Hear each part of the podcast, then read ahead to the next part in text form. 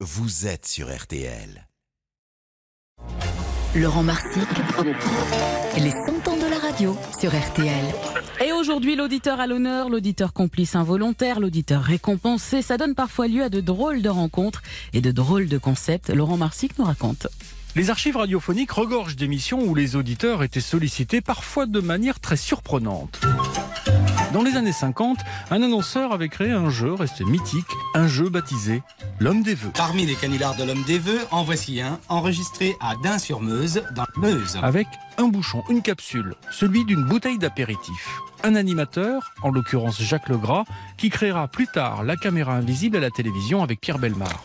Invisible, il devait justement l'être pour ce jeu où il se rendait dans une ville de France, équipé d'un micro caché, il déambulait dans les rues de cette ville, qui avait été annoncée à l'antenne, et au gré de ses rencontres, il racontait une histoire totalement loufoque. Pardon monsieur, dans ce périmètre-là qui est un peu en côte, est-ce qu'il y a une allée bordée d'arbres? Une allée bordée Oui, d'arbres non, je ne sais pas le nom car euh, évidemment ça serait trop facile sans ça. Mais des, des jeunes pousses, ce sont des arbres assez récents, récemment plantés.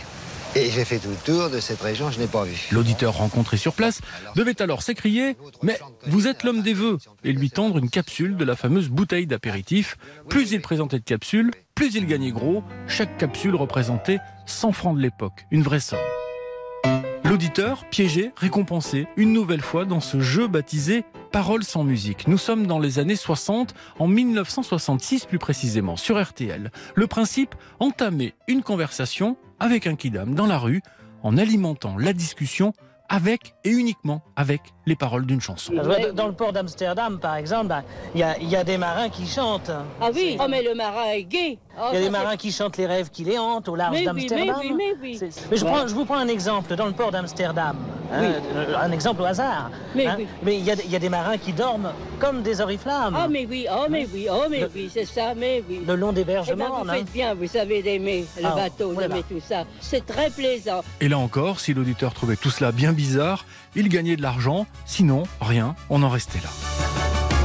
Le principe de l'auditeur inconnu récompensé atteindra son heure de gloire dans les années 80 jusqu'en 2000 avec deux jeux de l'été. Le Kidam tout d'abord, ça se passait sur le podium RTL, un auditeur devait se reconnaître car il était la star involontaire du jour. Cela nécessitait des mois de préparation. Un membre de l'équipe de la Grande Parade était chargé toute l'année de recruter des Kidam, des gens qu'il rencontrait dans la rue, évidemment sans dire qu'ils travaillaient pour RTL et avec qui il sympathisait et ces gens-là immanquablement lui racontaient leur vie. Muni de tous ces renseignements, RTL lançait l'été suivant le Kidam, cette question, cette affirmation.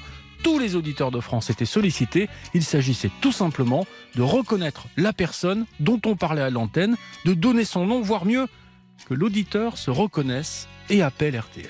Ce jeu donnera naissance à un autre, le même quasiment, qui deviendra l'inconnu de 11 heures à l'animation, Fabrice. Je ne sais pas pourquoi, moi, cette recherche, cette- ce suspense, cette angoisse, ça me taraude l'essence. Des auditeurs qui appelaient, Henri ou Christiane vous donneront une indication précieuse sur le lieu de naissance de notre inconnu.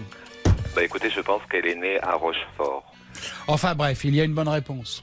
Eh bien, elle est née à Rochefort. Mais oui, oui, oui. et parfois des auditeurs qui se reconnaissaient. Que se passe-t-il? Oui, Bonjour, vous seriez Catherine mais c'est ça. Bah, Je vous confirme que vous avez gagné 3000 francs. Eh Ben, c'est très gentil à vous. C'est magnifique ça. Oh là là, oui. Eh ben, c'est moi qui vous remercie. L'inconnu de 11 heures, ce sera d'ailleurs la dernière émission que Fabrice animera sur RTL.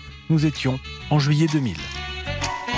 Excellent souvenir, 100 ans de radio avec Laurent Marsic à réécouter et à retrouver sur la toute nouvelle application RTL. Les petits matins de l'été sur RTL, c'est jusqu'à 6h30.